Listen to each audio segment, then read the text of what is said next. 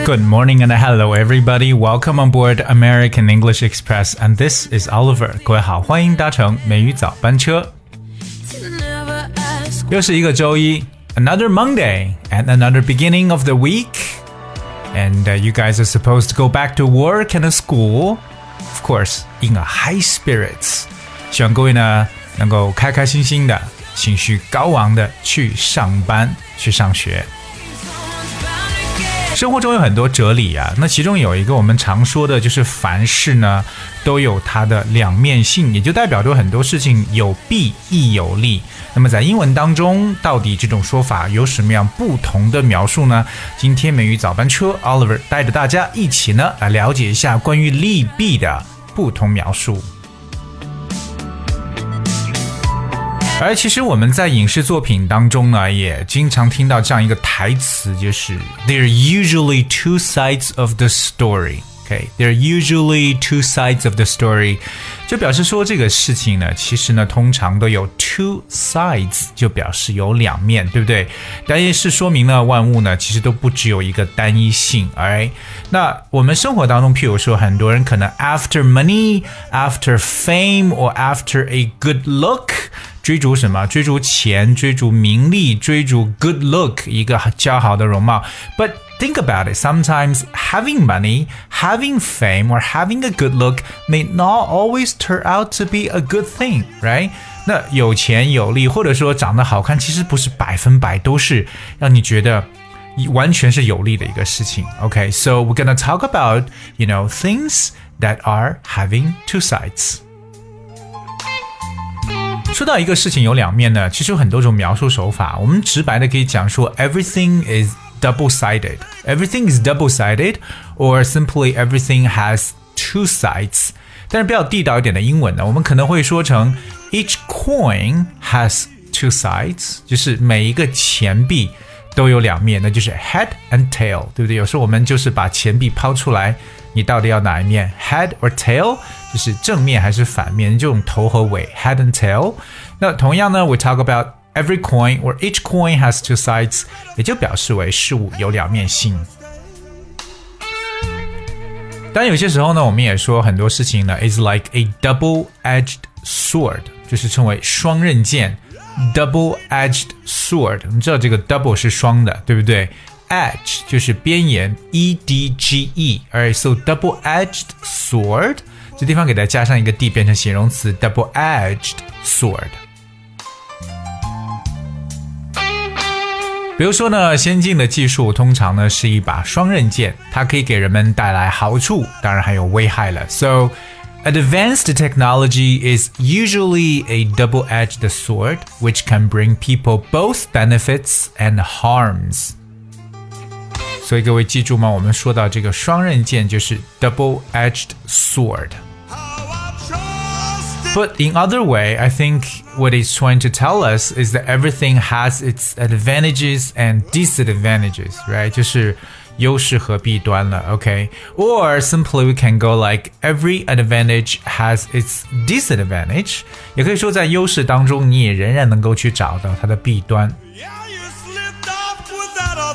那到底还有哪些表示这种优势和弊端？除了我们刚才所说的 advantages and disadvantages，OK？Well，高大上点可以这样讲说，everything has its pros and cons。我相信在各位的英文写作当中，常常用到这个 pros and cons 这个词组。Pros，that's P-R-O-S，pros and cons，cons，that's C-O-N-S，OK？Pros and cons 其实也就表示利弊，pros 就表示为 advantages 好处，而 cons 通常描述的就是 downside。比如说呢，做一个在家里工作的妈妈呢，可以说是有利也有弊的事情。So being a work at home mom has its pros and cons. Being a work at home mom has its pros and cons. Okay, so remember pros and cons. 那有时候像我们来去介绍产品，我们发现很多这个在线的视频的这个 online influencer 网红呢，介绍产品时候很少说他产品的不好，对不对？当然这样说就不好卖了。But 我们在心里边是清楚，就是 you know there are pros and cons of a product，一个产品不可能百分百完美，对不对？它一定是有 cons。So what else we can talk about? Advantages, disadvantages. We have pros and cons. Okay, here's the next one. 接下来我们可以说到这个叫 merits and demerits. This is interesting. Merits.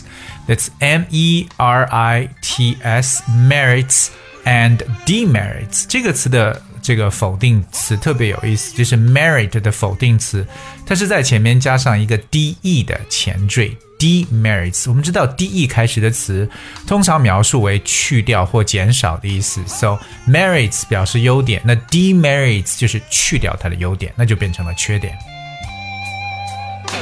我们也知道，其实每个人有自己的优点和缺点，对吧？你不要把别人看成是百无一失，也不要把自己看成是十全十美。So in English, it says everybody has his own merits and demerits. One should never think that he's perfect while others are all good for nothing.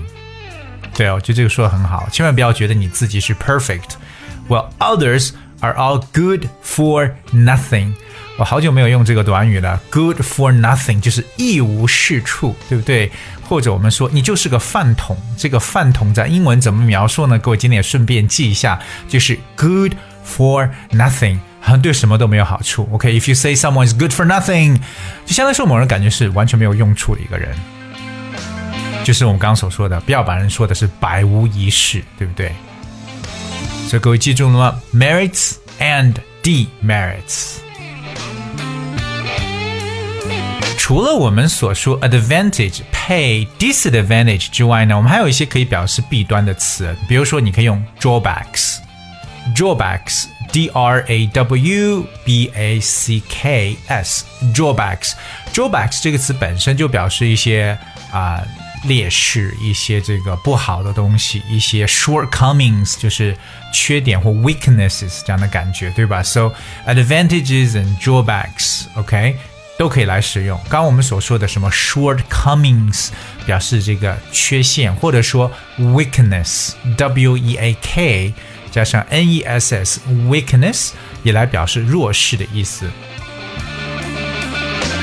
当然，除此之外还有一个叫 upsides and downsides，我觉得这个是特别的形象，或者说是一针一针见血来讲，对吧？好处就是 upside 在上面的。downsides 就是不好的地方。当然，我们最好把这两个词呢都加上 s 变成复数的形式，upsides and downsides means merits and demerits, advantages and disadvantages。在生活当中，我们也知道一个事情啊，就是即使我们在黑暗当中，对不对？我们也能够去找到一线光明。这句话呢，我想做一个哲理送给各位，在英文中叫。Every cloud has a silver lining. Every cloud has a silver lining. 怎么去解释呢？就像大家可能看到，如果说太阳被一片乌云所遮住，可是，在乌云的边上，却会感觉有一道金光，是不是？或者说有一种啊光线的存在。所以这就是英文中所说的 “Every cloud has a silver lining”。那怎么去理解比较好呢？觉得像我们中文中“守得云开见明月”。So if you say that like every cloud has a silver lining, you mean that very, you know, every sad or unpleasant situation has a positive side to it. 所以说，即使大家可能就算是在这个啊，让你觉得最难过、最觉得没有希望的时候，不要绝望。因为 every cloud has a silver lining。今天 美语早班车 Oliver 带着大家来了解了一下生活中我们用到的两面性的说法，对不对？我们说到了 each coin has two sides. We talk about the pros as well as cons. 那这些呢，希望各位要不断的去积累了。希望各位今天的东西呢，对你有用。Okay, alright, guess we have for today. 今天节目的最后呢，送上一首歌曲《 save your tears，流眼泪不要轻易的流出来，为自己攒一些。I'll see you tomorrow.